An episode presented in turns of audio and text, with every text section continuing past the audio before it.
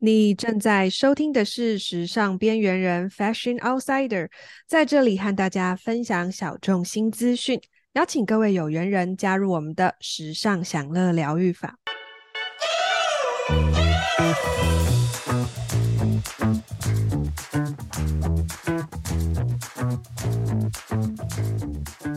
今天呢，来跟大家分享一下。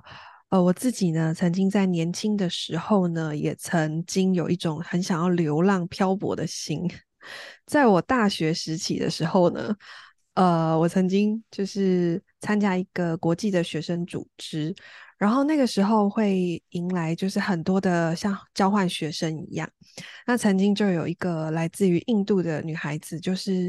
让我，他是我第一个见到的印度人，然后他让给我的感觉就是非常的温柔，然后很深邃的五官，然后英文很好，然后对台湾的呃任何的文化他都非常想要接触，觉得台湾，呃，我觉得他的眼睛每次在眨眼的时候，让我觉得就是很有好奇心，所以因此呢，让我对于印度这个国家就很向往。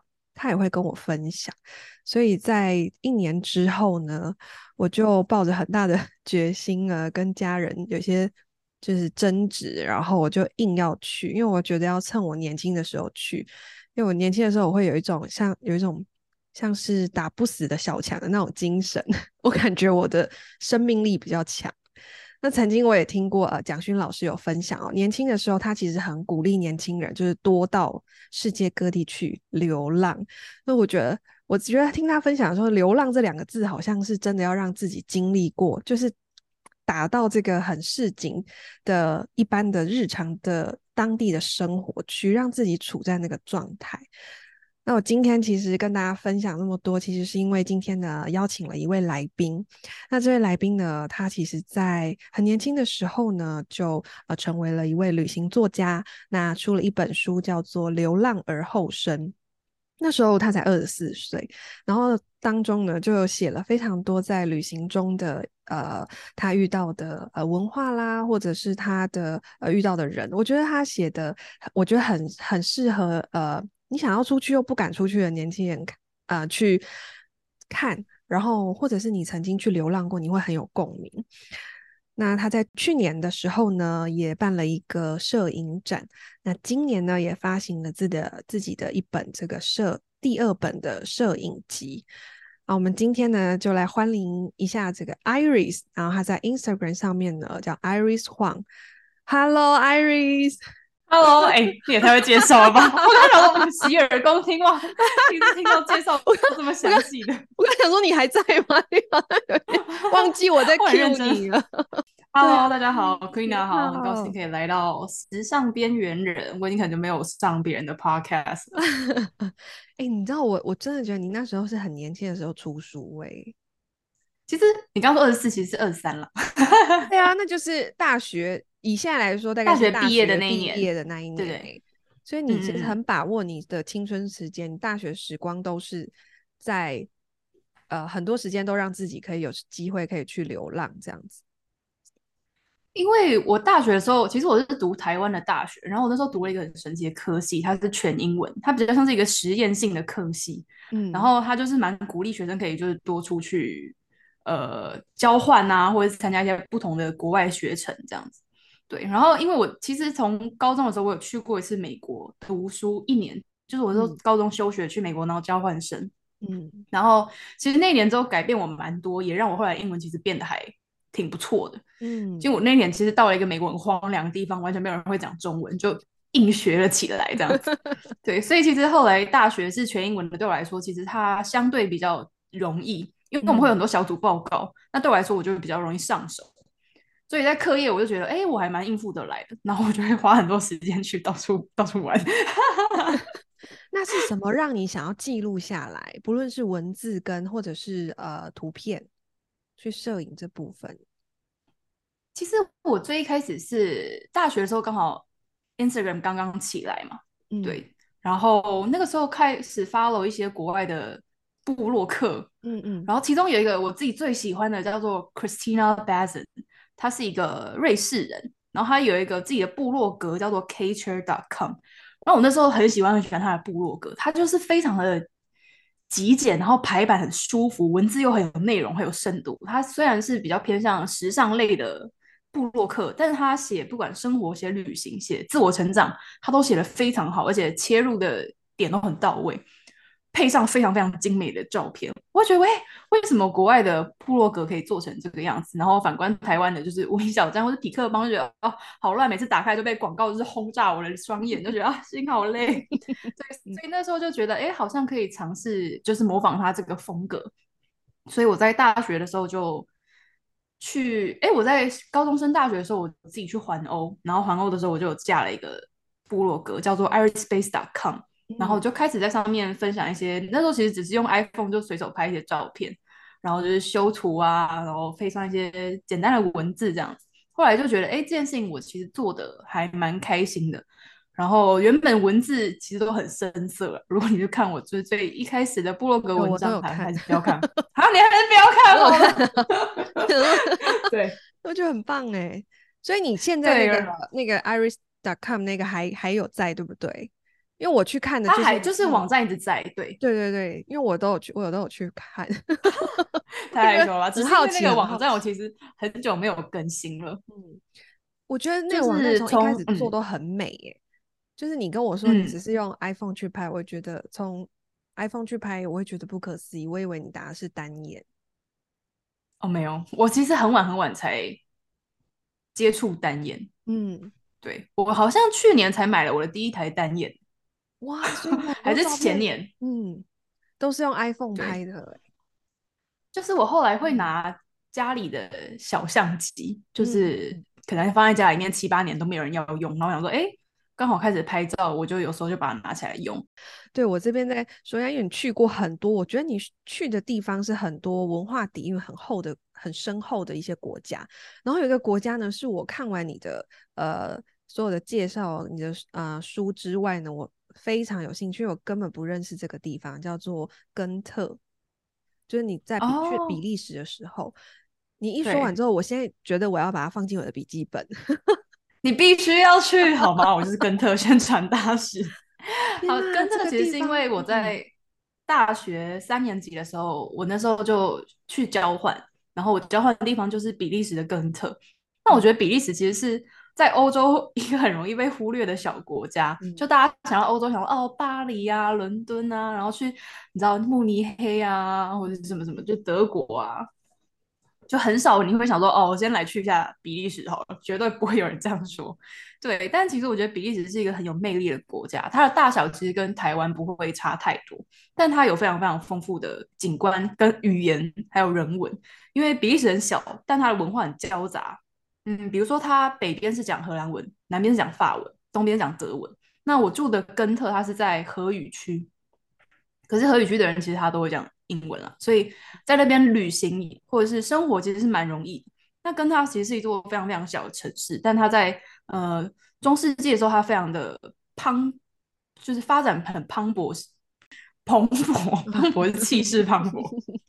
在它发展蓬勃，是因为它以前的纺织业很很好。然后就可以外销到港口这样子，所以它其实有很多非常优秀的历史建筑跟文化。那它现在其实是一个大学城，就是根特大学是比利时最好的大学，所以很多世界各地或者说欧洲各地的人他会来根特大学读书，所以造就它其实有很古老的文化底蕴跟很新鲜的年轻活力可以融合在一起。然后城市本身它是用一条河流贯穿的，那这个河跟人的生活是很相近的，因为城市也不大。所以你就会觉得，哎，每天都可以看到很漂亮的河流场域啊，然后很漂亮的历史建筑，但是又有很多很新鲜、很漂亮的咖啡厅、图书馆，然后学校很有趣的事情一直在发生。对，所以我其实真的很推荐大家去比利时的话，绝对绝对要去根特。你可以不要去布鲁塞尔，但是你一定要去根特。嗯，那还有什么样的呃地方是你就是哪一些印象很深刻？还有哪一些国家呢？或是哪一个？其实我觉得，嗯。我觉得印象会最深刻的国家或者说城市，都是一些发生发生特别奇怪事情的地方，所以主要是事件，就是、对不对？嗯嗯，对，主要是事件，还有它可能国家本身的状态。因为我我我们上次有简单聊到，就是我是双子座，你也是双子座。然后我有听你们前面有一个来宾叫伊法，他是一个彩妆师，你好像第二集访问他，然后他也是我的好朋友，他也是双子座。然后我其实刚刚听了一下你们两个的聊天啊，你们就在聊说哦，双子座就是其实也会很有效率啊，然后很会制定计划，然后其实不要大家误会我们双子座都是很不规律这样。我心里面超心虚，我想说我就是那个很不规律的时候，我想说我超不会制定计划。你的星盘有混到一些其他、啊。我说天哪，我很抱歉。不用不用，抱歉。哎、欸，对，我看你的书，在看你在旅行的时候，你是属于真的是比较没有计划性，可能会把自己丢到一个地方。对，你也没买网路，哎，我觉得这真的是一个很大的勇气，哎，这还是你早期，你现在会买了？哦，我现在会买，因为有工作的需求。但是我早期真的是会不买网路，因为我是一个勇气，但有点变态，但我很喜欢，我很喜欢事情没办法掌控的感觉。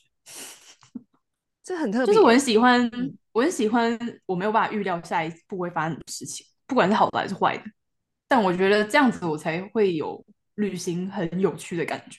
嗯嗯，因为我觉得如果我把旅行的一切，不管是什么住宿、交通啊，全部都掌控好好的，我知道每一刻会发生什么事情，我觉得超无聊。天哪，你真是天生骨子有冒险的精神呢！因为我就是属于那种好像，好像是有一点。我不能不知道，我如果不知道，我就会开始烦躁。我是这几年迫不得已，oh. 慢慢学会跟未知相处、共处。对，对对，有时候是不是有时候其实是不可不可挡的啦，就是不可控这件事情。但我其实是一个蛮喜欢不可控的人，所以你要说我就是去过最喜欢的国家，跟文化底蕴很丰厚的国家，其实我觉得像印度。就是你刚刚有提到，印度真是一个很有魅力的国家。还有，我其实去年底去了埃及，我觉得它某些地方跟印度有一点点像。我觉得埃及也很有趣。然后土耳其的话，它是我算是一个旅游启蒙的一座国度，就独旅的启蒙，真的让我开始喜欢上一个人旅行。其实就是在大学时候去了土耳其，对，应该是这三个国家，其实都是一些可能。正常人比较不会直接联想到啊，我今天去旅游就是要去这些地方的这个国家。对，大家不要比较会想要去欧美啊，或什么，或是日本这种的。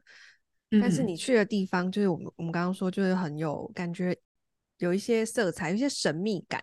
应该是这么说，也、嗯、很符合你喜欢冒险的 精神。对，就是我喜欢这种看不透，就是我不知道这个地方到底在干嘛，我就会想说啊，我想去探索，或者是我很讨厌，就是别人跟我说，像印度、埃及这种地方，嗯，它可能相对虽然说他们都有人在观光，或是一些旅行团会去，但他们就会跟你说，哎，你一个人女生去的话。好像会怎么样又怎么样哦？你可能会被被抢啊，被偷啊，或者说说了严重说被强奸。当然我知道这些都有可能发生，可是我觉得通常会这样讲的人，他绝对都是没有去过这些地方。嗯，他只是也是道听途说，他也不是真的很了解。那当每个人都这么说的时候，我就会有一种很反骨的想法，就觉得你怎么知道？就我就想，那我要自己去看看，因为我觉得你没有自己体会过，那都不是你真正的经历啊。有在你，我有帮你截下来一些你的金句啦，我自己把它做一个笔记。你有说，就是你要出发的时候，你有一句说，你有在呃纽约的时报上面一个文章读到说，你在海外上升于恐怖攻击的几率是两千万分之一，而你被闪电击中的几率是一千万分之一。所以你觉得关于冒险这件事情，多半的恐惧都是自己造成的，对不对？其实你这个、啊啊、这个是真的是从。大学时期就你就一直这样子觉得，就是要有这种精神，你才走得出去。嗯。其实我有时候真的会觉得啊，要是我真的不幸丧生海外，因为什么很莫名其妙的事情，那我也认了。就至少我这这一生活活得蛮快乐的。哎、欸，我觉得你真的很勇敢哎，而且是到现在也会这样觉得。因为我自己小小时候可以，可是我现在渐渐大，你叫我再去一次，自己一个人去一次印度。我可能我会，我现在犹豫耶，我不知道为什么。哦，哎，我觉得其实会，嗯、就是我年纪越来越大，我现在哦，你也有二十八岁了，对呀，你才二十八，嗯，就是有时候有觉得，哎，待在就是尤其这几年疫情不能出国，一开始其实很抗拒，但我现在觉得，哎，其实长时间可能跟家人相处，然后探索就是自己的岛屿台湾，也觉得哎，其实蛮舒适的。有时候甚至觉得啊，还要出国嘛？可是我只要一出国，我只要一出去，可能前两天会觉得哎，有点想家，想男朋友，想什么？嗯、但是三天之后就放飞自我，再也不传简讯给男朋友。我觉得哇，我要一辈待着。你就是有两个自己啦，一个就适合在国外啊流浪啊，一个你好不好？你双子嘛，你有两个自己。说到这个印度啊。你自己去了一个地方，是我其实很想去的，就是瓦拉纳西，就是那个地方。嗯、我觉得它是让我觉得，人家都说印那个恒河呢，就是生到死，印度人都可以在那个地方发生。就我觉得那里是对我来说很神秘的地方，嗯、你可以跟我们分享一下吗？你有在印度遇到什么很，或是你在印度遇到神奇的事情？哎、欸，真的很会 Q，因为我你你有问我说在印度遇到什么神奇的事情，然后我列了三件事情都在这个地方发生，真的，哦，因为神奇，对，因为我觉得城市啊，是没错，瓦拉纳西真的是一座非常非常特别的城市。嗯，马克吐温大家应该知道，就是大文豪，他有一句话，他说瓦拉纳西比历史还要古老。那确实，瓦拉纳西是一座非常古老的城市，同时它是一座很特别的城市，因为所有的印度人毕生都有一个共同的梦想，就是希望可以死在瓦拉纳西。为什么？因为印度人觉得说瓦拉纳西是由湿婆城创造的圣城。第一是它在恒河边上，第二是说它的恒河水是从南到北流的，它是逆着流的。所以印度人就觉得，哎，这个恒河的水，它刚好因为地理位置的关系，它是从南到北，他们觉得，哎，这个恒河水是要流回去湿婆神所在这个仙界这样子，所以他们就觉得，哎，第一湿婆神创造，第二恒河水逆流，然后这个地方又是一个很神圣的古城，所以大家觉得，如果你可以死在这里的话，你就可以摆脱轮回的苦难，因为印度人相信轮回嘛。我们今天可以在这里聊天录 podcast，是因为我们是人。那你要成为一个人，你要先转生投胎大概八百八百次、八百万次都有可能。所以你如果可以脱离轮回的苦难的话，对一个人的精神来说是一个非常荣耀，就是很觉得是一个荣耀的事情。所以这个地方有很丰富的死亡产业。我知道听起来可能很奇怪，就是什么是 死亡产业？但其实这个地方会有很多的死亡旅馆。那你有时候觉得自己可能快要死掉，或是家里的老人病重快要死掉，他们就会把这个人呢运到瓦拉纳西，然后让他入住死亡旅馆。死亡旅馆基本上就是给一些快要将死之人住的。你入住的同时，你的家人就会帮你办理你的后事相关的东西，比如说，哎，他们这边都是在恒河的阶阶梯旁边燃烧尸体的，因为它整个城市是沿着河建的嘛，所以它有很多的河阶。那他们在这个河街上面会有很多燃烧尸体的地方，你死掉之后，你就是被烧掉，放在木材里面烧掉，最自然的方式。所以大家就会开始帮你添购木材啊，办理一些你的后事啊，要在哪一个火葬场啊等等之类。等到你真的死掉了，就会有人安排这些事情。对，所以你其实光这样想，你就可以去思考一下整个城市景观是蛮神奇的，就是一个沿着恒河而建。嗯，这是我觉得光是这样子，我觉得就大家都应该。要去瓦拉纳西看看，好了，可能跟我一样喜欢套探险的人，我就觉得瓦拉纳西是一个真的很特别的地方。你世界上很难找到一个地方，它有这样子的存在的精神，就是大家都想要到这里死掉哦。然后补充就是，如果你对于我刚刚讲这个死亡旅馆的概念你不是很理解的话，推荐大家一部电影，叫做《巴拉望饭店》，它是一部印度的电影，它单纯就在拍一个老人家。他快要死掉，然后他家人想要把他送去，就是瓦拉纳西住死亡旅馆这件事情。嗯、所以你如果想要看一下瓦拉纳西的市景啊，或是说，哎，这个死亡旅馆到底长什么样子，整个过程是什么样？那巴拉望饭店是一部我蛮推荐的电影。它剧情普通，但你可以看到它整个就是这个过程。然后，呃，我现在要直接开始讲我的故事吗？嗯，还是你要分享什么？不用，我觉得超好听的。整个人就像你刚刚那样子，有点呆掉。可以，你可以分享在。印度遇到那那件神奇的事，其实我觉得在这里我遇到了几件神奇的事情。第一个是我刚刚有说想先讲相机好了，就是我其实那时候我去印度之前，我有跟 Canon 的厂商呃商借了一台相机，它是单眼相机。嗯、然后我不知道为什么我刚到印度的时候，这台相机就很离奇的，它整个表面都完好的，哦，但我一下飞机打开我的包包，它就没办法没办法开机，就不知道为为什么。我想说，哎。怎么办？我就是特地带来这里拍照，还特地跟厂商借，结果整台相机就报废了。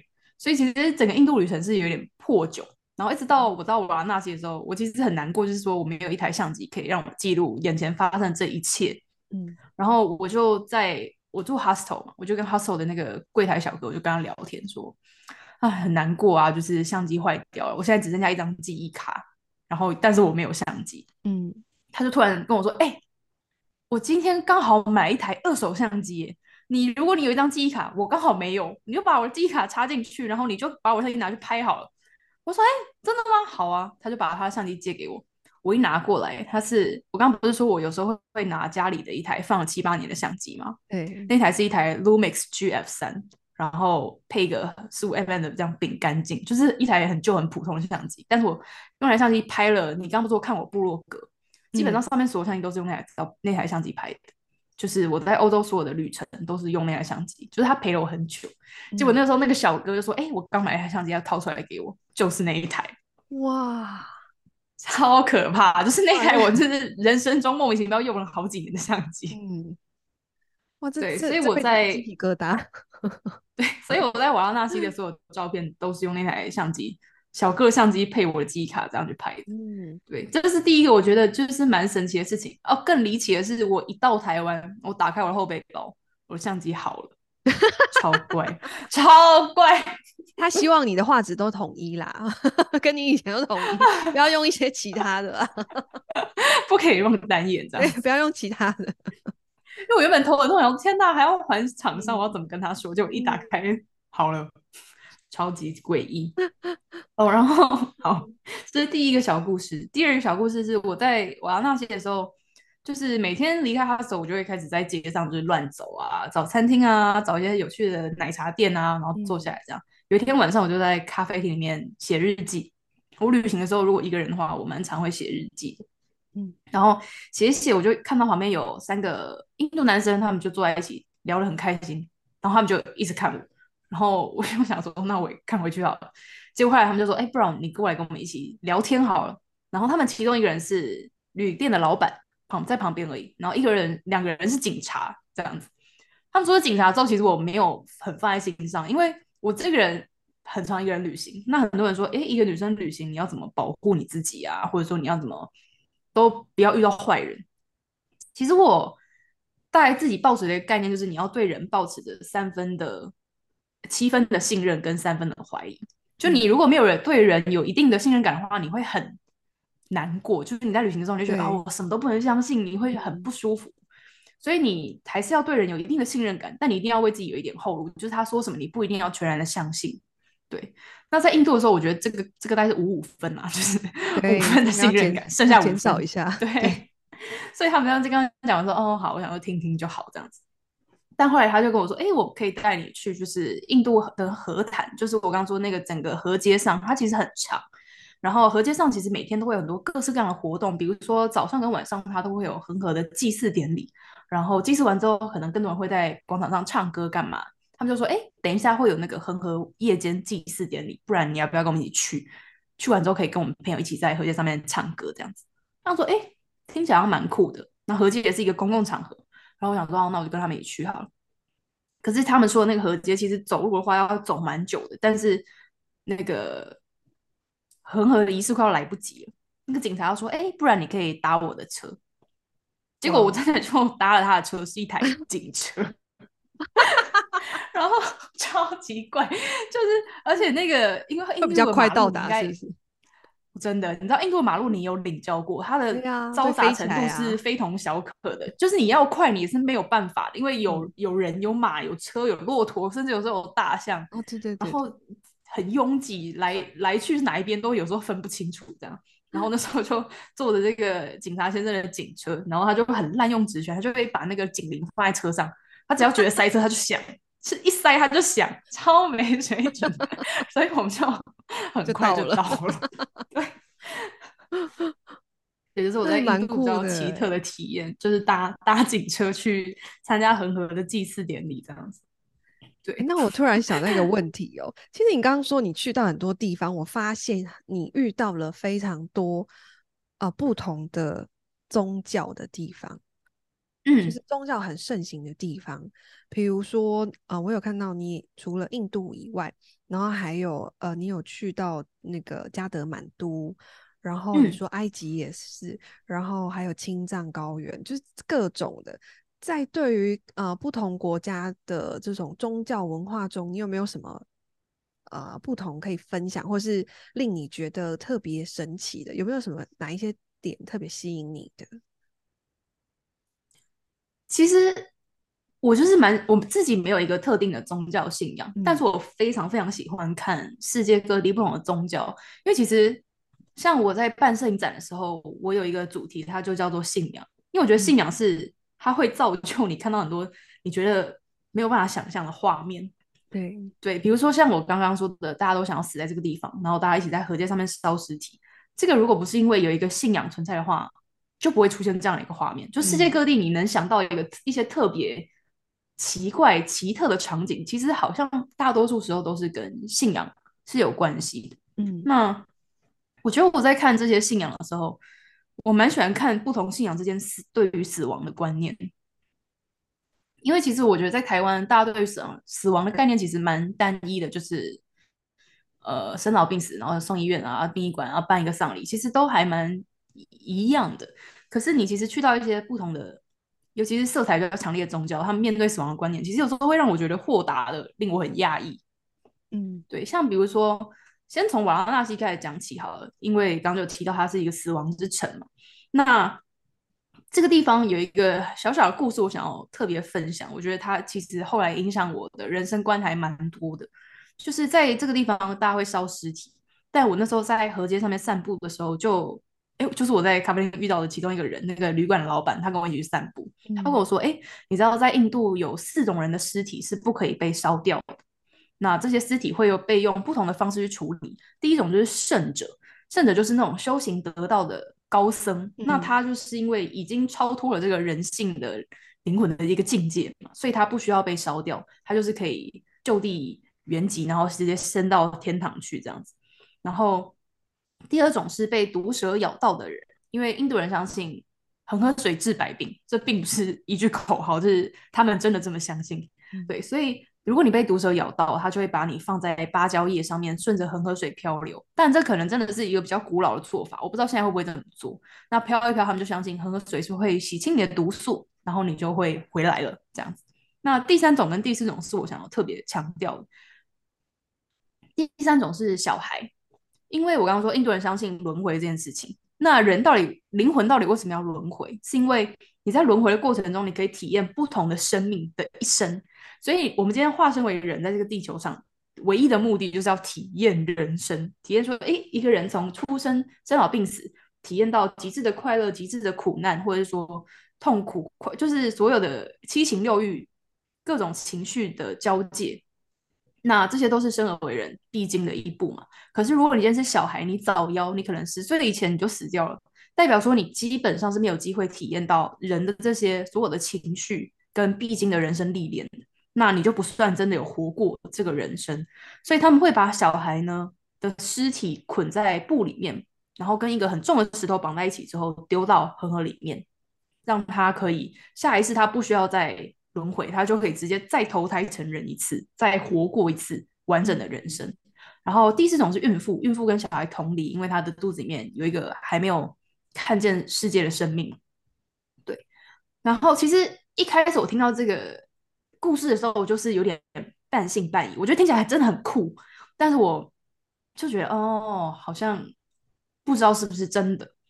然后等到我其实要离开瓦拉纳西的那一天，我在那里待了大概十天左右，然后每天就在街上乱走，就会认识一些人。有一天我就是莫名其妙，不然。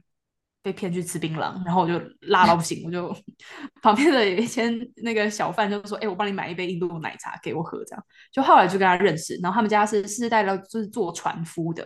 后来他就跟我说：“哎、我可以带你，就是你明天要离开瓦拉纳西了，那我早上凌晨的时候带你去恒河上面划船看日出，体验一下不同时候的恒河这样子。”对，所以我要走那天呢，我就跟他这样划着小船，然后。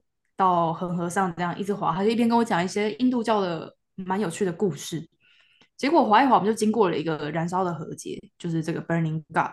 嗯，然后通常都会看到有一具尸体在烧的话，旁边都会有大概四五个人，而且都会是男生，因为女生是不能参加这个燃烧尸体的活动。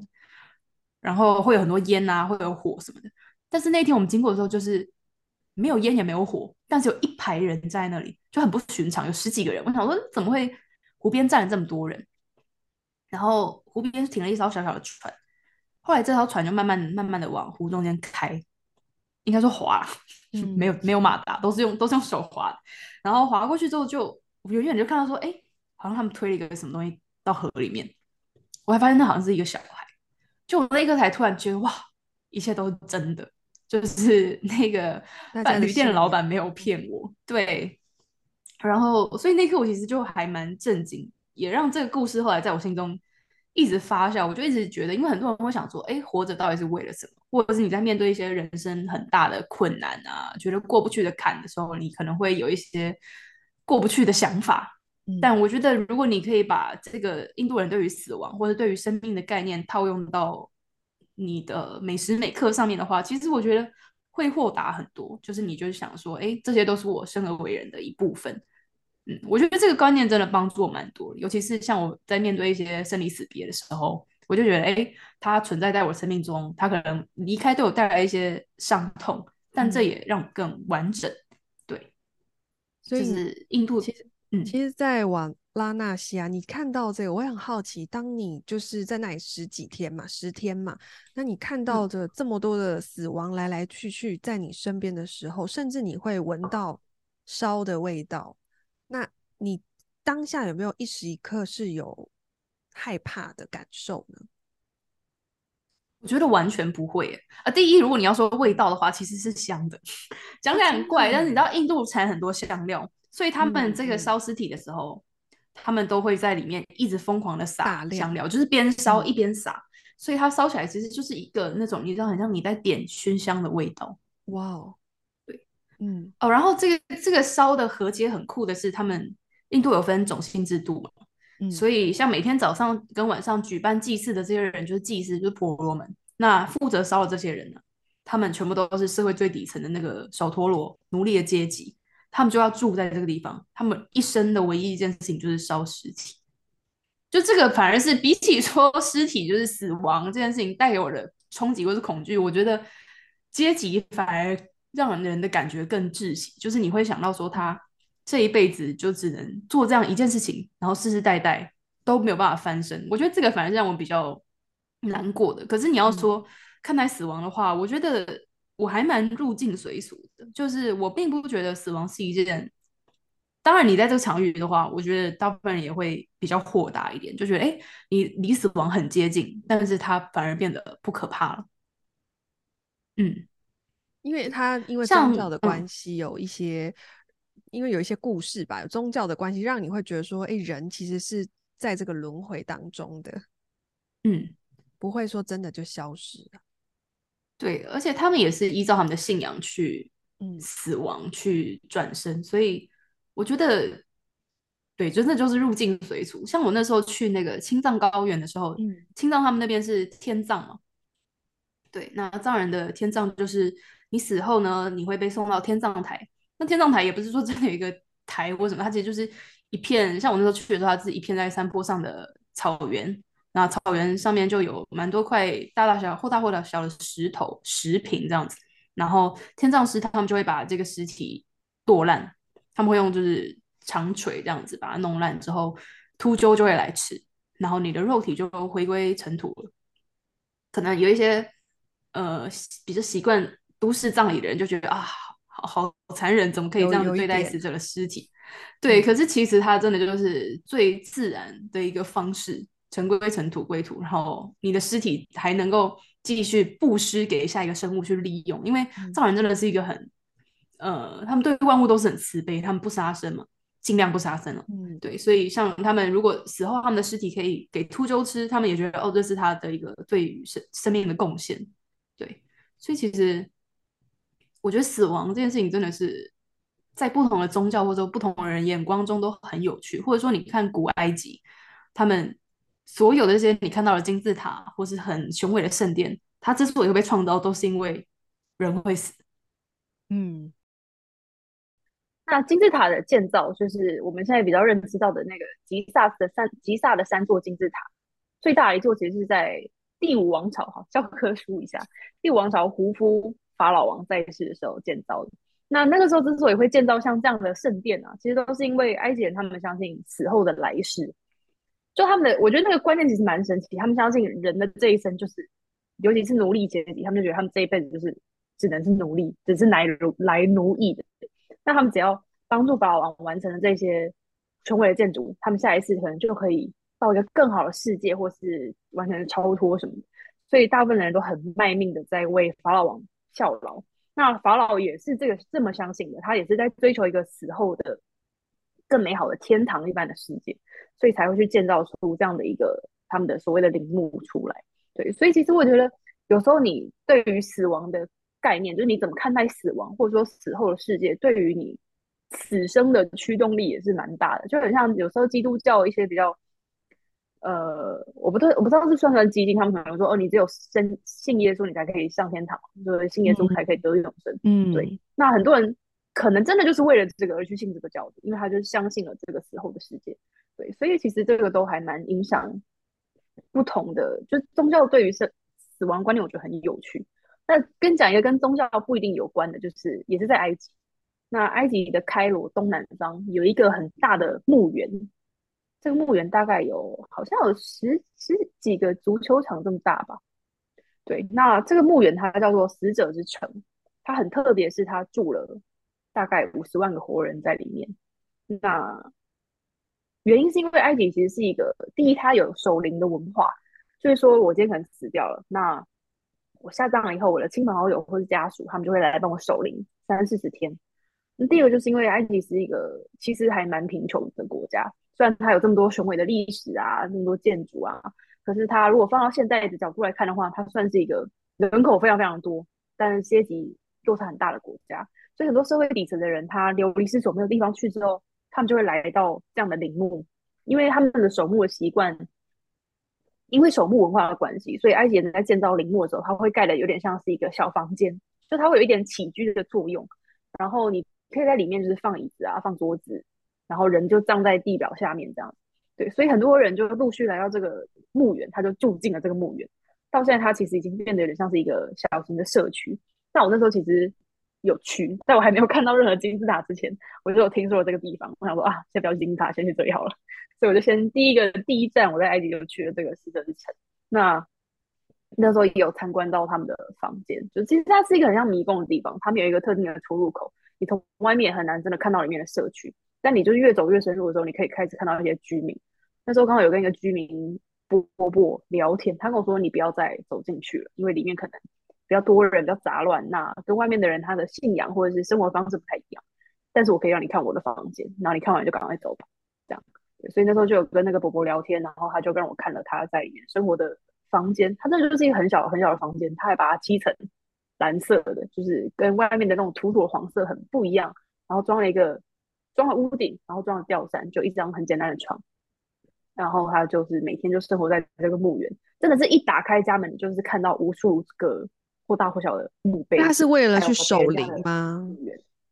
他是为了守，其实一开始当然，嗯，他是住住住宿，就是一开始当然有些人是为了守灵，所以在这个地方。可是久了之后，他就变成了一个社会底层的人的庇护所，可以这么说。嗯，了解。就你宁愿住在坟墓里面，你也比流落街头来的好。那坟墓它又刚好盖的比较像是一些小房间。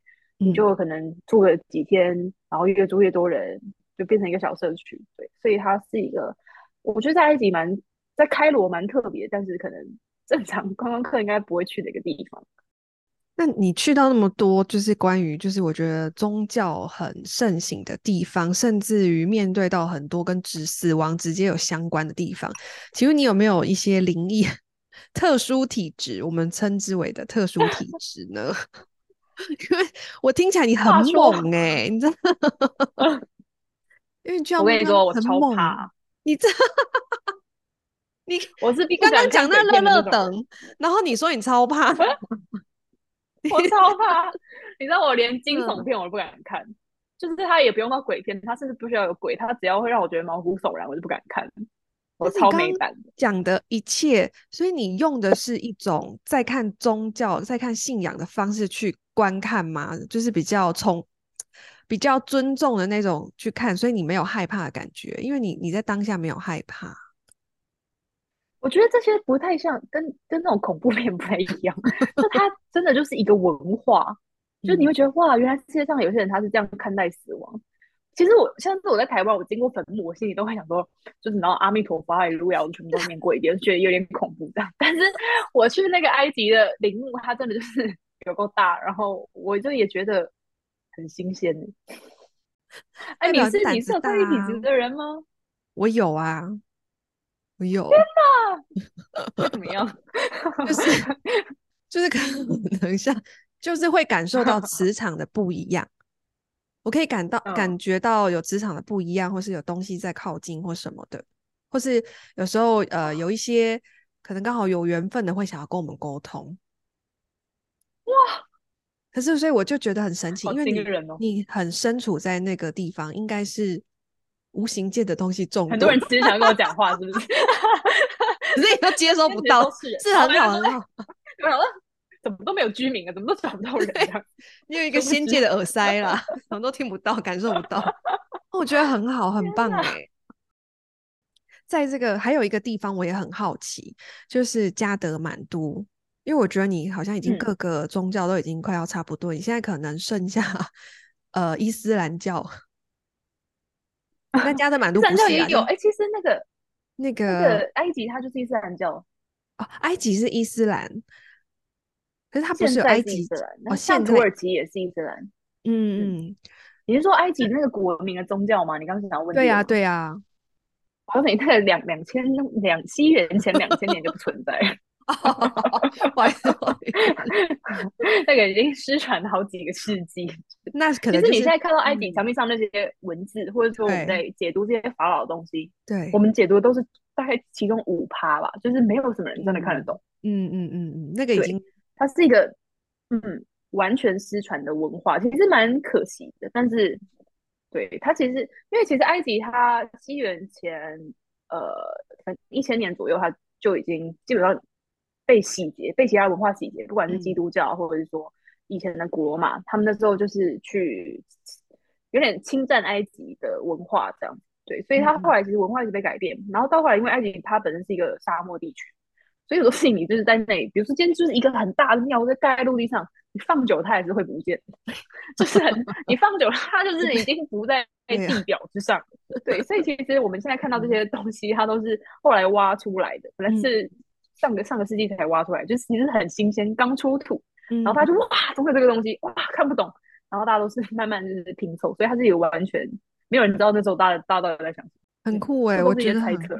嗯，就是你接触到很多不同的城市，然后都跟宗教有关，所以我就觉得说，我本来会觉得以为说你自己有一些对宗教上有一些想要追寻，对信仰有想要追寻或是探索的部分，嗯，所以觉得这部分真的很有趣，因为我觉得你有点像观察家。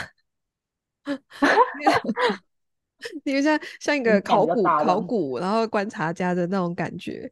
那你在就是旅旅游的这些目的地啊，你都是怎么样去选择的啊？看荷包啊！以前 真的，我跟以前超穷的，是飞镖射飞镖啊，还是会很临近？荷包不允许。哦，就是因为以前在我是从学生时期就开始旅行，然后我一毕业我就是自由工作者了。你知道，自由工作者在前期都是比较偏不好混，嗯、对，所以我以前真的是，对，以前真的是拿不出几多钱来旅行，对，嗯、所以其实以前像我，你刚刚有说加德满都，那时候我去尼泊尔，尼泊尔好像是在我大学毕业的，就是第一年还在写书啊，想要努力是站住脚的时候去的。那时候我其实是觉得心里面，就是一切工作啊、生活、创作都让我觉得压力很大。然后突然觉得啊，想去一个很莫名其妙、一世而独立的地方，就觉得哎，尼泊尔好像是一个山中的仙境感。然后那时候就看一下我的存款，嗯，两万块，然后订完机票剩一万块，然后嗯，一万块应该可以在尼泊尔活一个礼拜、两个礼拜没问题吧？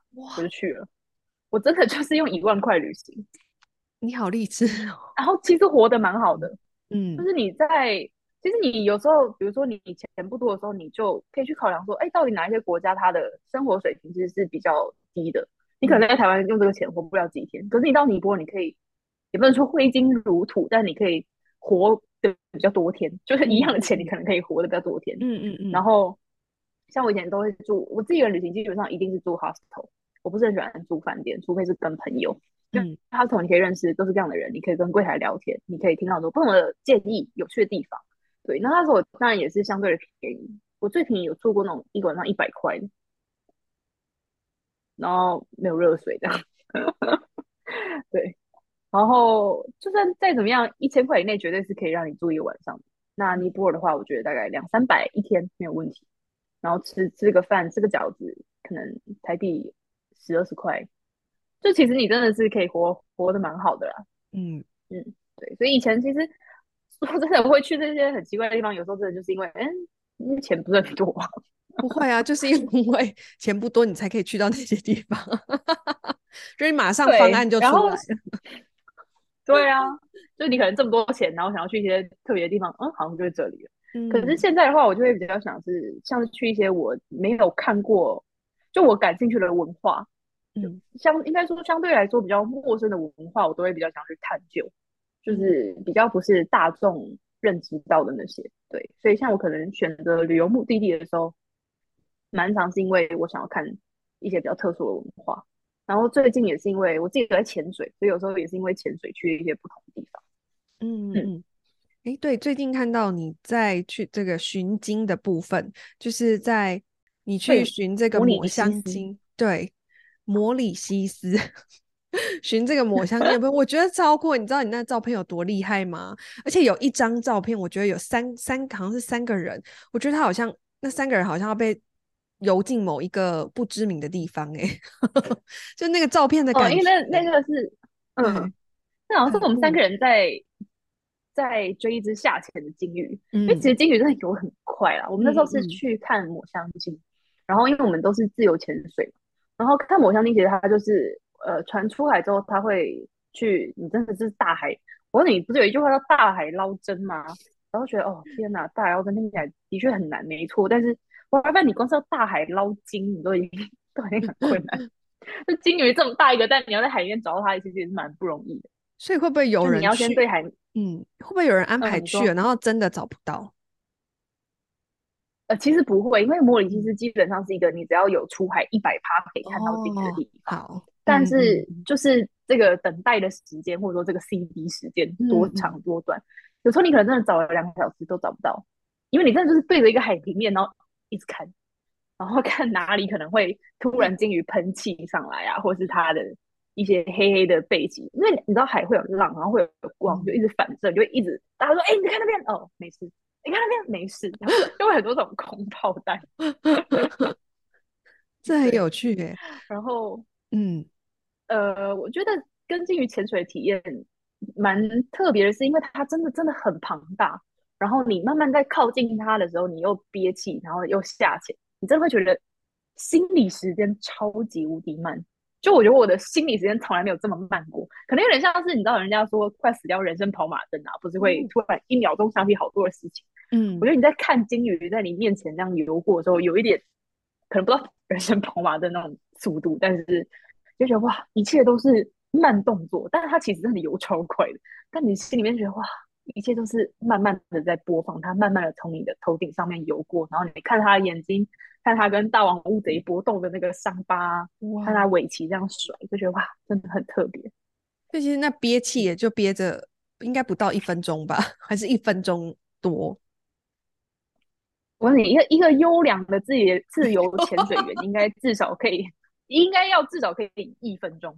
但你在那个状况下，你一分钟，我觉得是 impossible，因为我们在靠近鲸鱼的时候，为了不要，嗯，对，不是第一是为了不要打扰到鲸鱼，你会把船停靠在离它比较远的地方，然后你会关闭引擎，你这样才不会把鲸鱼吓倒，或是因为鲸鱼只要一吓到，它就会下潜逃跑或者什么之类的。对，所以你在靠近它的时候，其实是应该要很缓慢、很温柔的。但是起火之后，我们就会跳进水里面，然后开始用蛙鞋这样踢，慢慢踢到它旁边。也也不知道慢慢啦，就是努力的踢过去。有时候会踢很久啊，你踢到他的时候真的是，我都是一直听到自己，然后咬着那个呼吸管，然后 真的超级喘。然后你一到就马上要下潜，真的是一分钟是不可能的。嗯嗯嗯嗯嗯嗯 嗯。但是这是一个很特别的经验吧？可以跟这么样大型的这个海洋的生物，然后这么靠近。嗯嗯，是什么？是你从小就很喜欢吗？很喜欢金鱼吗？我小时候其实有对金鱼有些误解，就是你知道我小时候看那个小木偶啊，嗯，木偶奇遇记，然后他不是在金鱼肚子里面就是划船呐、啊，然后住了好几天还，还还点油灯，我就说哇，金鱼应该是就是像一栋大楼这么大吧。可以住人的，后来就是，嗯，对，然后后来就是可能开始看一些社群媒体上面会有一些生态的分享，然后哦，原来金鱼就是是这个这个大小，然后原来它其实很可爱。对，其实金鱼有时候是很亲人的，只是像抹香鲸这个生物，突然又讲到抹香鲸，抹香鲸这个生物其实，我觉得它在人类历史上还蛮悲剧的，因为抹香鲸很有经济价值。第一是抹香鲸的头很大，然后它的头顶呢有一种特殊的精油。就你把它剖开之后，里面是有一个油脂的。那这个油脂常被以前的人拿来做成呃各式各样的，就是油类产品的嗯来源。嗯、对，所以以前是有很长一阵子人类是会去疯狂猎杀追捕抹香鲸的。还有就是你应该有听过龙涎香吧？嗯，龙涎香其实就是抹香鲸在吃掉大王乌贼之后，它有一些东西没有办法消化分解，它会吐出来。那吐出来这一块东西就是抹香鲸的龙涎香，然后它是很多香水的。原料，因为它有一个特殊的香气或者怎么样，然后也是一种中药材，blah blah，所以抹香鲸就是长期是被人类猎杀，一直到现在可能都还是有，所以只是现在环保一直抬头，所以可能比较没有那么严重。对，但是刚为什么会讲到这个？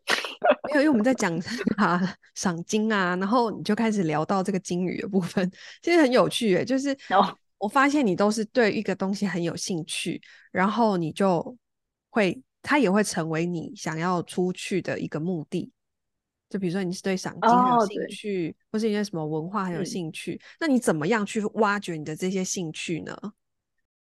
兴趣哦，嗯，其实像我之前有做那个一个 podcast 叫做《纽约没有斑马》，嗯、然后我其实也做了一百集，对，所以其实 podcast 这些平台都是一个。蛮 蛮熟悉的平台。然后那个像我们那个节目，它都是在讲一些知识冷知识。但是其实就是我们对于什么东西有兴趣，我们就会疯狂去探索。嗯，像其实你要说我在跟抹香鲸，呃，潜水之前，我可能也没有对它有这么深入的研究。可是我是一个只要有遇到一件事情，我就马上想要查到底的那种。比如说我今天遇到抹香鲸，我想知道它到底。是一个什么样的生物？它跟人类有什么渊源？它历史上怎么样？嗯、就是我会很喜欢去做这些功课，或者有人突然问了一个我的一个问题，我可能不知道，我就要马上 Google，然后全部查得很清楚。我就是一个 求知欲比较旺盛的人，对，所以我觉得我不是说我特定一定要对什么东西很有兴趣，然后我一直去探索。比较像是我可能有时候真的是哎哎，可能稍微点到，稍微认识到之后，觉得哎，那我想要更进一步的去。追究它，像我在面对世界各地的这些文化啊，或者是说宗教也是。其实我抱持的目的就是，我出国出国的心态比较不是说哦，我要做好很多的研究，我要先知道这个宗教在干嘛，然后我去看看它，然后进一步的研究它。其实我因为知道我是一个比较容易触发兴趣的人，所以我探索这么多不同文化之后。我有兴趣，我再一直去追究，或者是我在回来书写的时候，我会一直去整理它，然后慢慢慢慢这些东西就变成我的一部分。所以听起来好像是我对什么都有一点兴趣，但我觉得这都是一个我一直想要去探索的过程。这样听起来你就是很有好奇心，我觉得好像随时人就是要保持这个好奇心，然后好奇心会驱使你有一些实际的行动力，对不对？那我想。嗯哎、欸，我觉得你这总结的很好哎、欸，嗯、你怎么 真的会总结？我刚刚讲的就是这个，我就是你完全点出了这个 重点，就是好奇心。对啊，这这这部分其实也有很双子哎，双子对于什么很好奇，真的他在那个地方的执行力跟想要了解的决心，会让人家吓到啊！我要夸奖我们自己，嗯、真的不好意思。对我这个这个我蛮同意的，虽然我们俩就是比较没有计划，但是我只要有什么事情感到好奇，我真的是会。疯狂的去追寻它。嗯嗯嗯，对。还有一个我们想要问你的问题哦，我曾经在我在那个访纲上面有写到，这么多的旅行过程中，你有没有什么浪漫的邂逅？因为我看你的在呃呃这个上一本书的这个分享啊，就是你会觉得说流浪相遇，然后碰撞这件事情是可以带给你很多的。其实很多过程中，你都是在写与某一个人，就像你刚刚言谈中也都是跟某一个人的这个相遇。嗯、所以来我们来听一下有没有浪漫的邂逅，怎么解读就看你 就看你怎么解读。我跟你说，你那时候答这个问题啊，然后我就想说，我来稍微就是笔记一下每个问题，我大概要讲什么。这个问题我刚看一下，我打了一个呃，我打了一个呃，我这就打了一个呃。好，没有关系。我跟你说，我有列出，就是我自己做一个笔记。有哎，有一段话我觉得很棒，我念一下，你也可以回想一下，来分享一下，在这个《流浪而后生》里面的，我觉得很棒的一段话。那一刻，我想，或许你我的存在，终其一生都是为了寻求这样的连结。我们以一个单一的个体来到这个世界上，在人生旅途中成长、碰撞、拥抱、分享，尝试释出自我，去创造与环境、与事物、与他人的连结，借此把自己放大。借此让自己不再仅是以物质为形式存在，而是超越时间和空间，成为精神上的存在。寻求在生命结束前，有人会凝视着你的灵魂，然后告诉你，直到肉体灰飞烟灭，直到你都不记得你自己，我还记得你。不要小看旅行时的相遇，随着时间，曾经的犹豫都会清晰，曾经的偶然都会深刻。出走吧，一个人又何妨？去创造属于你和这个世界的连接。诶，我觉得我那时候我很喜欢这这一段话。那我觉得这段话就可以，也许可以让你就是回忆一下 哪一些浪漫的 邂逅。你念的好好，我自己想说，天哪，这是我写的吗？我这你写的，这你写的，我怕你 忘记，我把它念给你听。然后我自己也很很喜欢这段话。因为我觉得有这所谓的浪漫的邂逅，就是在那一时刻当下，你我觉得你有一种超 超脱的感觉，对不对？就是好像各自回到，好像是两个灵魂的相遇啊，让你觉得，嗯，哎，这个那个 moment 真的是记忆犹新，可以一辈子的，嗯嗯。其实我觉得蛮有趣的是。好，如果你要说就是浪漫的邂逅，你要把它变成男女之间那种浪漫的话，嗯、我认真其实真的是没有，嗯、我不知道为什么。但是我旅行中就是比较不会遇到那种艳遇的类型，嗯嗯，嗯。可是我真的结交了非常非常多，至今仍然会联络的好朋友。就是我觉得我刚写出那些话，比较是在对这些旅途中认识的好朋友，或是带给我的灵魂啊，或是生命一些冲击的人，算是比较。有感而发的一段话，对啊，我觉得很难 一言以蔽之，就是 所有的相遇，因为真的有太多相遇了。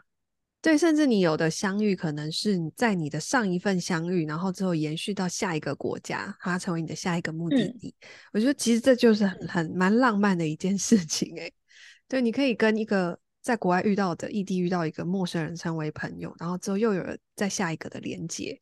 好，认识他呃居住的地方啊，国家、城市，这这，我觉得这就是，哎，对我来说感觉就是浪漫的邂逅，就是有有延续下去，嗯、然后是很特别的，嗯。我刚刚讲什么？我想 你有想到浪漫的邂逅了吗？我们不用，哎、欸，我真的，我真的很难想到浪漫的邂逅。还是说你遇到的都是很突然的，就像那个警车一样？对，像这种我也不会觉得它特别浪漫。其实你分享过程中很多都是啊，你遇到谁聊天，你跟好多好多人聊天哦。你在旅途中啊，其实对啊，你其实非常爱透过聊天。我记得你的书本上有啊、呃、有一个就是地毯店的地毯老板，你记得吗？嗯，我觉得那个就蛮有趣的。对，他在分享那个，我觉得就还蛮有趣的。哦，那个地毯店老板，那是我自己刚开始一个人旅行的时候，嗯、我去土耳其，然后那时候土耳其因为它刚好正在恐攻跟政变，所以没有什么观光客，然后所有的旅行团啊，那时候从台湾去的旅行团都是取消。只是因为那时候人刚好在欧洲，我就去了一趟。嗯，放学要放假，我就想说，哦，一直很想去，我就去了。对，然后像那个地毯店的老板，我觉得我跟他的相遇当然蛮有趣。第一就是我一开始是他的，我一开始在店里面店外面偷看，他说哦，我没有要买，还是不要进去这种看起来有点偏，你知道商品纪念品的店 哈。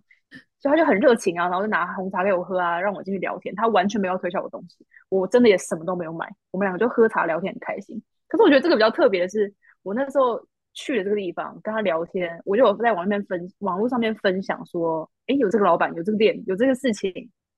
结果后来就有我的读者，他真的自己去土耳其玩，他就去找这个老板，然后就跟他说，哎、嗯，我是因为看到这个女生的文章，所以我来到这里，然后。觉得你真的很有趣，什么就他们就聊天，然后变成好朋友，然后就跟他分享说，你还记得这个女生吗？然后老板说哦，我当然记得，他们来合照给我看这样。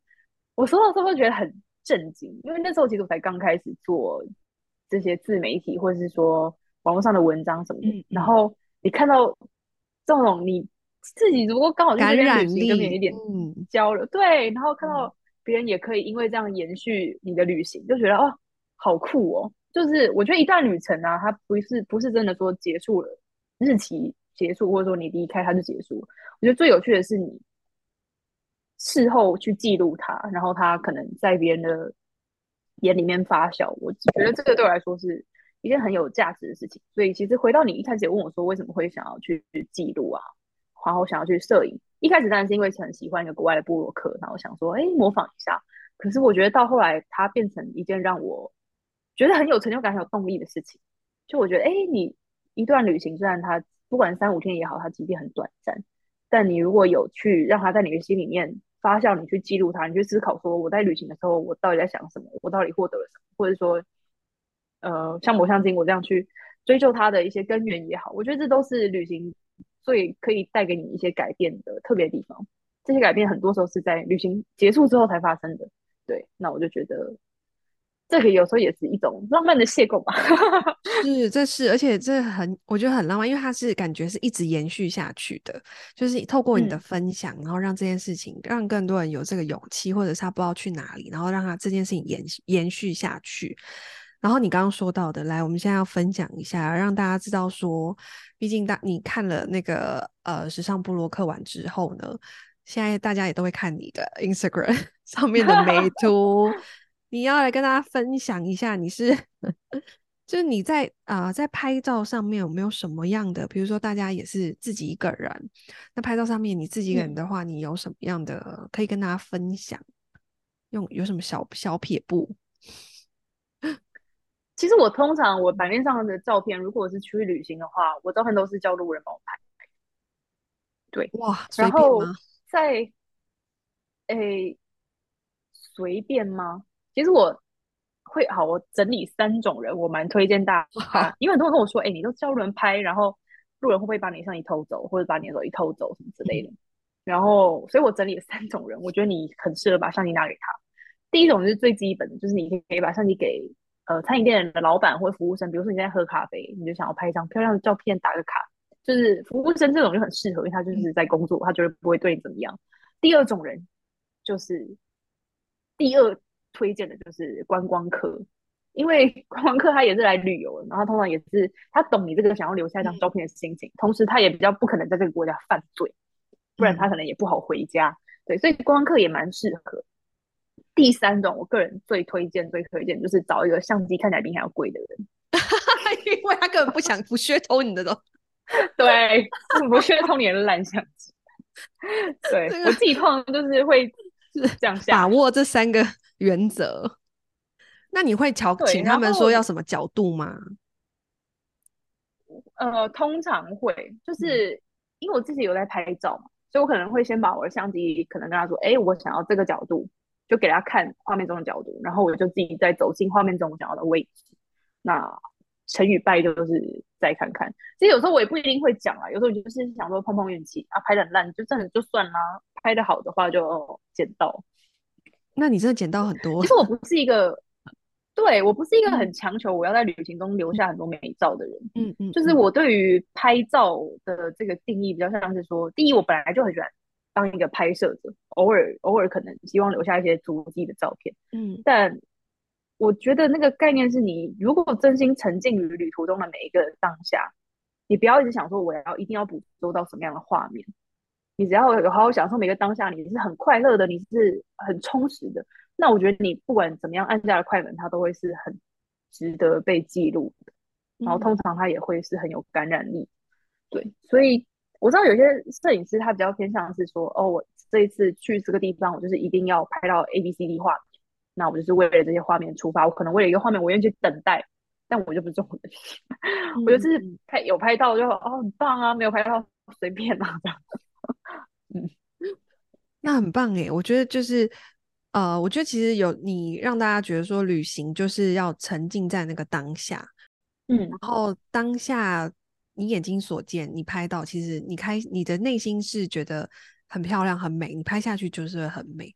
其实我觉得这个跟现在的有一些、嗯、呃网红啊，他们呃特定要拍一些什么完美照啊，其实有时候真的是会显得过度刻意。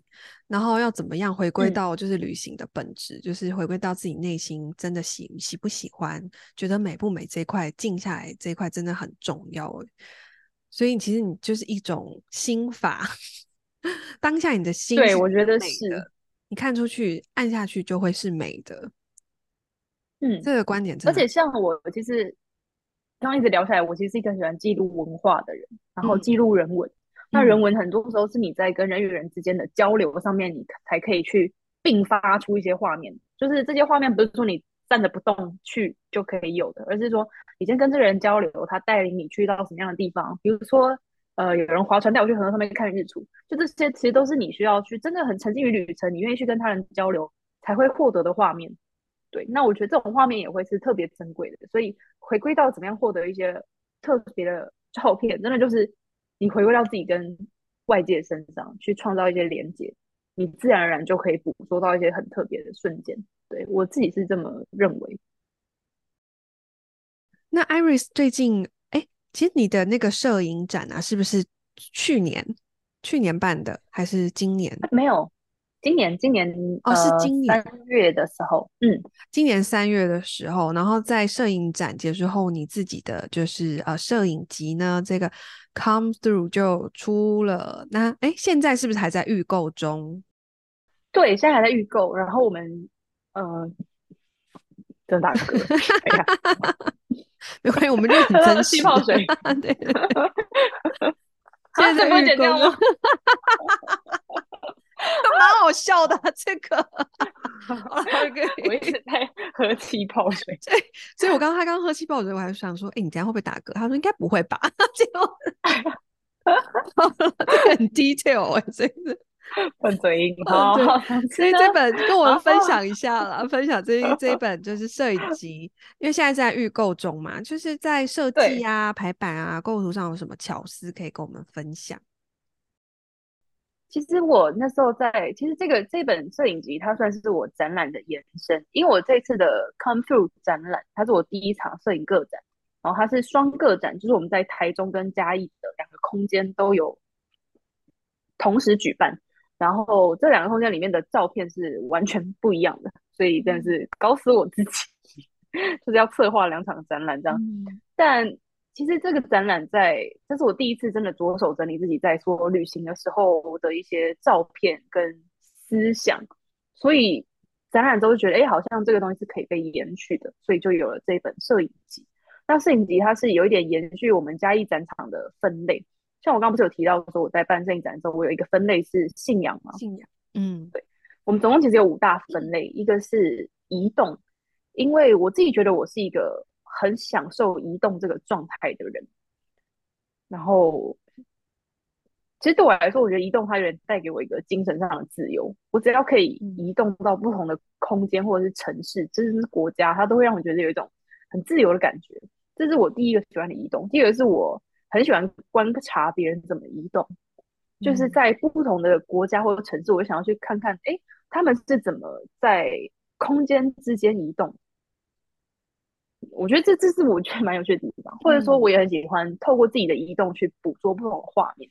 像我自己在拍摄的时候，我都是拿定焦镜，因为我很喜欢自己透过脚步去改变画面那个感觉。所以我觉得移动这个概念，它其实在我旅行中还蛮重要的，它就变成我一个分类。然后这个分类也有跟土地有关的啊，也有跟人有关的，然后跟信仰刚有提到等等之类的。对，所以总共摄影集它分成了五个大分类。那每一个分类中间，它会有一个小小的页面的区隔。那个设计跟排版，我觉得是个小巧思，大家之后可以如果有购入摄影展、摄影书的话，对，就是要买你才可以看到。对，就是要买，请大家买对呀、啊，就是要买，大家才会知道。我们大致上分享一下就好了，就知道说，哎、欸，也许透过，那你可不可以分享说，比如说透过看到你这个摄影集啊，可能有很多人会抱持着好奇，哎、欸，旅行的这部分，然后成为可以拍摄成为自己的摄影机，可能大家也会想要参考啊，希望自己啊、呃，自己在经过好多旅行之后。也可以拥有自自己做一本自己的，嗯，对啊，所以也许就是你可以分享一下，说，哎，这本你觉得可以带给啊、呃，比如说现在很爱旅行的人，或是也是向往在旅行中有一些作品的人，什么？嗯，呃，其实我这本摄影集，呃，先回到设计，刚才说到设计上，如果他想要自己做做一本，嗯、其实我因为为了追求摄影集的。绝佳品质，所以我是有跟专门做产品设计，就品牌设计的朋友合作。嗯，所以这本摄影集是有一个摄影，呃，不是 摄影师，摄影师就是我，有一个设计师帮我做所有的排版，然后我们一起去讨讨论这个排版，然后讨论他所有的规划，比如说外表我想要布装啊，或者我想要做一些特殊的打印啊，然后有一些很很奇化的赠品啊，什么之类的，嗯、就是这方面我是有跟他们合作。但撇除这些，我是自己独立出版的。对，这是我上一本书是跟出版社合作，但这本书是比较独立出版。嗯，然后其实在，在呃，如果大家也想要出版自己的摄影作品的话，呃，不不一定要卖的话，其实我觉得光是怎么去把你的照片分类这件事情，我觉得就是一个蛮重要。就是你每个人一定如果喜欢拍照的人，他肯定是有很多很多的作品，那你要怎么从你这些作品里面去挑选？嗯，我自己其实是。先选了第一批可能好几百张的照片，然后尝试跟朋友或是跟我的策展人去分享。其实你在跟别人分享的过程中，你会开始觉得，哎、嗯，这张照片对你来说有什么特别意义？为什么你会想要分享它？嗯，那你就可以间接间接去筛选掉一些你可能觉得，哎，好像也还好的照片，或者说这个东西对你来说没有那么的有故事性、有意义。对，然后也可以借由别人给你一些回馈，告诉你说，哎，我好像在，比如说那时候我的策展人就是我在你的照片里面观察到很多移动的状态。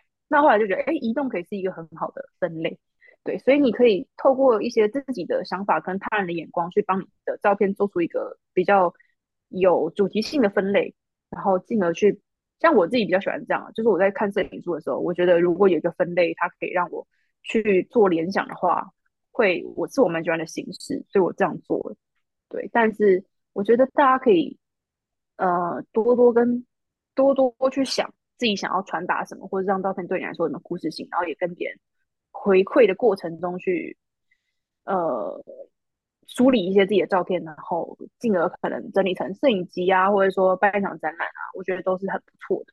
然后像呃，我自己在做这本摄影书的时候，其实因为我其实参考蛮多摄影书的，他们可能都是单纯照片而已，然后就这样一页页的翻。可是我自己是比较喜欢在阅读的时候可以做停留，因为我觉得照片有时候你那两百页的照片，你看到最后会有点麻木。即便每张照片都很棒，但是你可能会看到觉得会眼睛会疲乏。所以其实在这本摄影集里面，我穿插蛮多文字的，就是它会有一些我在旅途中的真的是手写的手记在上面，或者说有一些单纯为了这本摄影集写的短文，甚至也有一些长篇的文章。其实我昨天在我昨天早上做摄影的教稿，然后我校了大概七百哎七千字，我有点吓到。就它的字数其实也是蛮不少的，对。但是我本来就希望它是一本可以被阅读的书，嗯，不只是照片可以被慢慢的看观看，连文字都是可以被停留去阅读的，那它的翻动速度可以慢一点。对，所以其实我觉得摄影集它没有一个它好玩的地方，就是他们有一个很制式的规定，全部就是看你想要。怎么样去安排它，然后怎么样带给你的读者不一样的感受？对，嗯，我觉得呃，能够有一个自己的这个记录啊，有时候呃，可能看到别人的经验的时候，我们可以更多的就是有一些，就像看到你的书、你的文字、你的图片，看到图片完之后呢，再看到你的文字搭配过程中，其实会很有很有感觉，会很有一种冲 动想要出去哦。各位 大家在翻阅的时候、嗯、要小心一下，对，你会很想要马上就跟着去，对。因为刚好刚好这一本摄影集的主题都是我们今天聊到的，因为这本摄影集里面它有埃及、印度、尼泊尔跟青藏高原。你确定你要曝光吗？啊，没关系，因为它其实摄影展也是这样子啊，摄影展也是这样，因为它、嗯、它比起摄影展，它可能又增加了内容蛮多蛮多的照片。对，但是其实都大概会是这几个地点，那时候有特地去限制地点，避免它看起来太过杂乱。嗯，对，所以如果。刚好大家如果对我们今天的主题是有兴趣，我觉得这本摄影集就蛮适合你购买的哦。对啊，你会有很，比如说去过的人会很有共鸣感，或者是又想要再去，然后没去过的人真的你就会很想一卡皮箱，你就会马上冲出去。真的要 趁年冲动。对啊，真的要趁年轻哎、欸。我其实有时候考量也是因为体力的关系。哎、欸，你 很年轻吧？讲这样，没有，我大你蛮多的，真的 啦。对呀、啊，那你保养的很好。我就是近期有一些呃关于这个 Me Too 的这个运动啊，其实你自己一个人在外面啊，很难免应该都会被别人问到关于安全啊这个问题。那你自己有没有，比如说真的有遇到啊、有一些骚扰的事件，或者是你都怎么样保护自己？其实我直接分享事件好了啦，就是我自己 遇到一个比较。接近这种迷途的事件，其实就是在加德蛮多诶，就是在尼泊尔哦。嗯、因为我那个时候去尼泊尔的时候，南亚有一个非常盛大的节日叫做 Holi，H O L I，它也可以叫做色彩节或是撒红节。那这个这个节庆它很有趣是，是你应该知道什么是 Color Run，就是你在跑步的时候，很多人会在你身上撒那个彩色粉。对对对对对。对，然后这个节日它就是一。一天，或者是甚至有时候是两三天，在印度跟尼泊尔都会有。它就是大家那天都不用上班上课，然后你就到路上买各种彩色的粉，狂撒路人。就是你只要遇到有一个人迎面走来，你就朝他身上猛撒下去，然后跟他说 Happy Holi 这样子，就是大家就是如此庆祝一天。所以其实它是一个人跟人的肢体接触比较亲近的一个节日，因为你要一直跟别人的手啊什么东西撒在一起。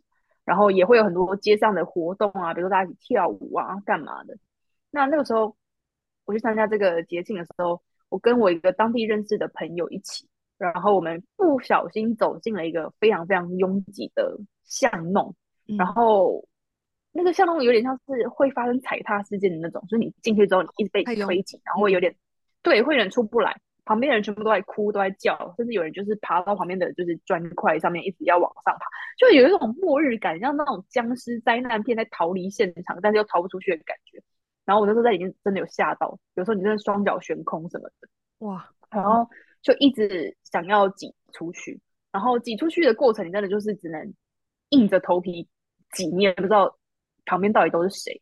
那在这个挤的过程中，我就一直被旁边的一些手来。怎么有的就是会开始摸身上的一些部位啊，那是我人生中应该是第一次遇到性骚扰，这么这么直接的，而且在旅行当中。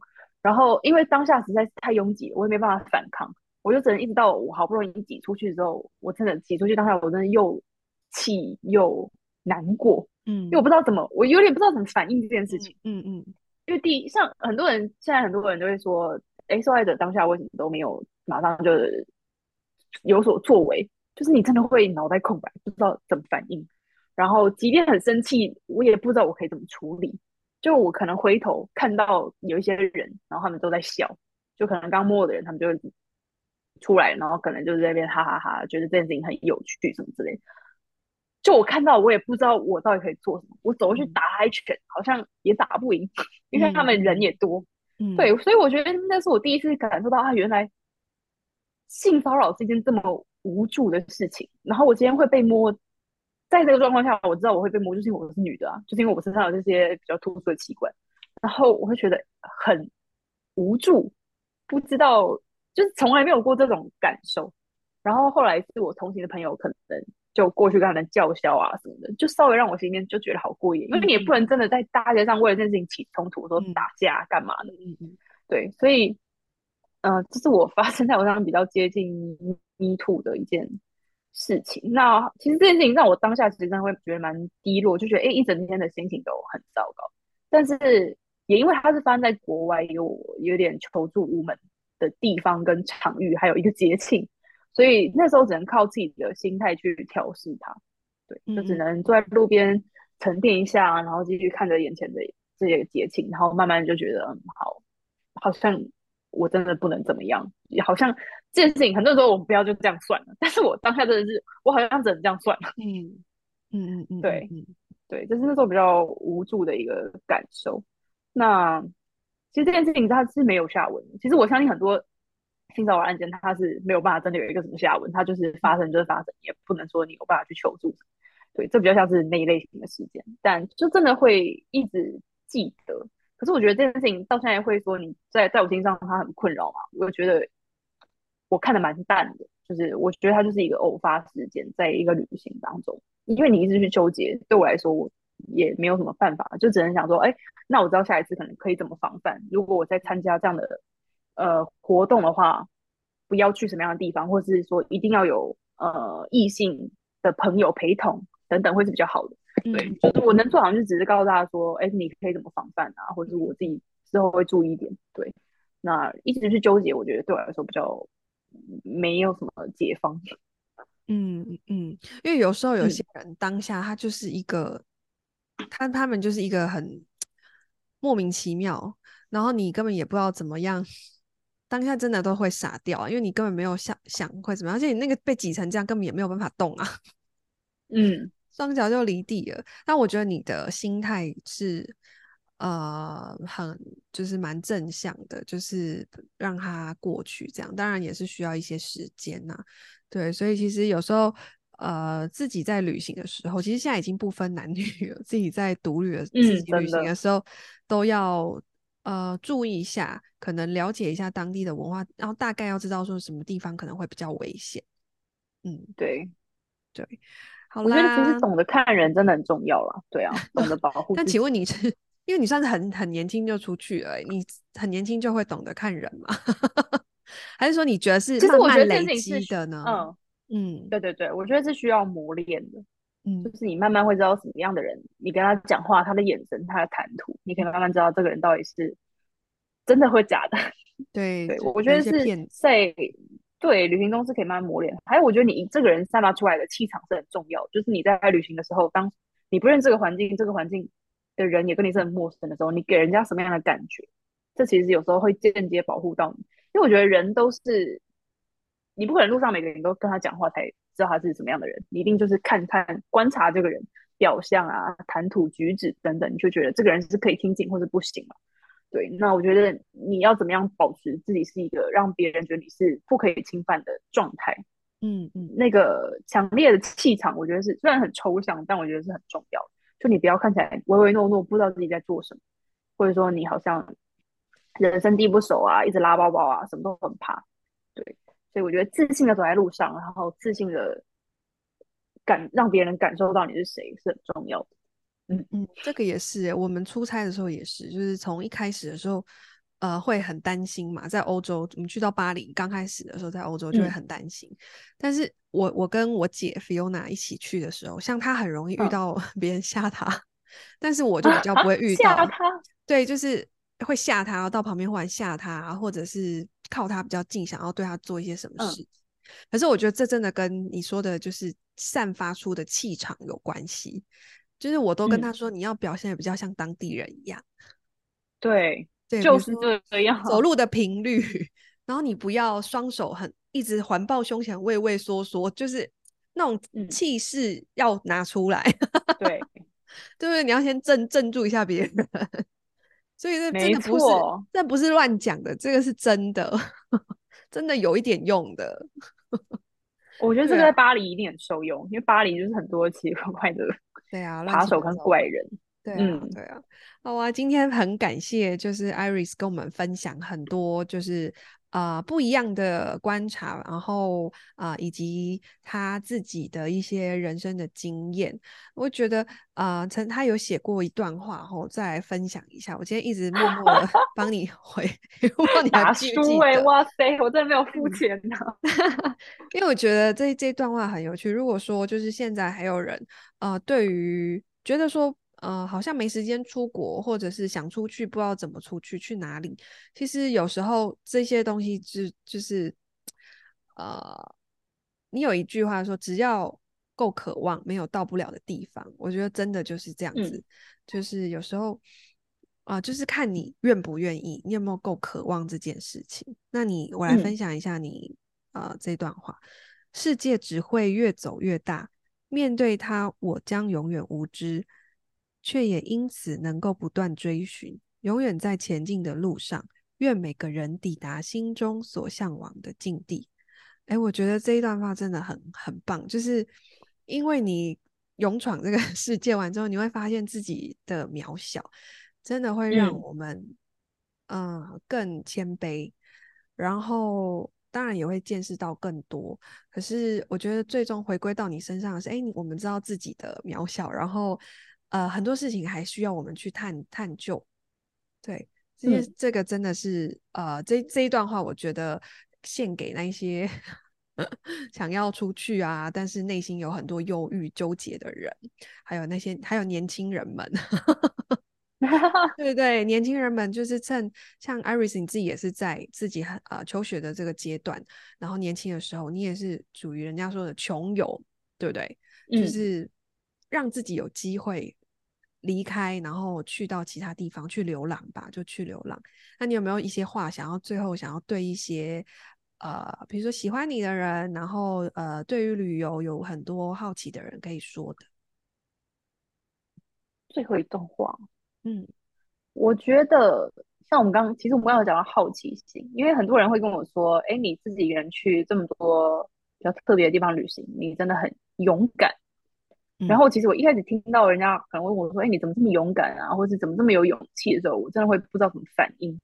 因为我觉得我不是因为我勇敢才去的，就是我不是今天觉得啊好紧张哦，我应该要勇敢起来，然后勇闯这些地方，这不是我的心态。我觉得我现在比较像是你刚刚说的这种好奇心，就是我对可能世界各地的文化啊，对于陌生的。”宗宗教信仰啊，各种我都感到很好奇，所以我会一直想要出发，即便我其实心里面是也是会害怕的，就是我也是会担心的。嗯、然后，所以我有一句话，我那时候自己在日记里面写下来，我就觉得说，其实勇勇气或者说勇敢这件事情没有办法带你到很远的地方，但是好奇心可以。嗯，就是如果你有一颗对世界感到好奇的心的话，其实。我觉得你是可以看见非常非常多东西的。那如果你说只是你有单纯有勇气，那我觉得真的是不够的。嗯嗯嗯嗯。好，今天感谢 Iris 来参加我们的这个采访，我觉得那就是分享了非常非常多。然后如果呃有喜欢 Iris 的，可以就是现在已经开始预购嘛？预购会到什么时候呢？呃，预购应该就是到我们。八月出货以前，然后真的开始、哦、对，开始有实体书之后，我们就会转成原价这样子。OK，好，我们会把链接呢放在下面，然后其实大家可以关注一下 Iris 的 Instagram 上面就有非常多不同的图，而且他现在都会把他的就是一些就是像是游记一样分享在啊、呃、图片当中这样子。好啦，嗯、感谢你今天的收听，也谢谢 Iris 参加今天我们这个采访哦，让我们知道说，其实呃，人其实在这一辈子呃，你可以选择你自己要对这个社会了解，对这个世界了解多少，然后甚至是你想要了解这个世界的背后，是挖掘你自己又有多少，这真的是一件嗯。蛮值得我们去思考，然后也可以把它当做你人生的一件重要的事情去思考的一件事。那今天的节目就到这哦。如果你有喜欢我们的节目的话呢，呃，可以欢迎到我们的 Podcast Apple Podcast 帮我们留下五星好评。然后也如果有任何的问题呢，也可以到 Queenar 的 IG 来跟我分享你的经验，或是你有什么问题。那我们就下周再见喽，拜拜，拜拜，谢谢。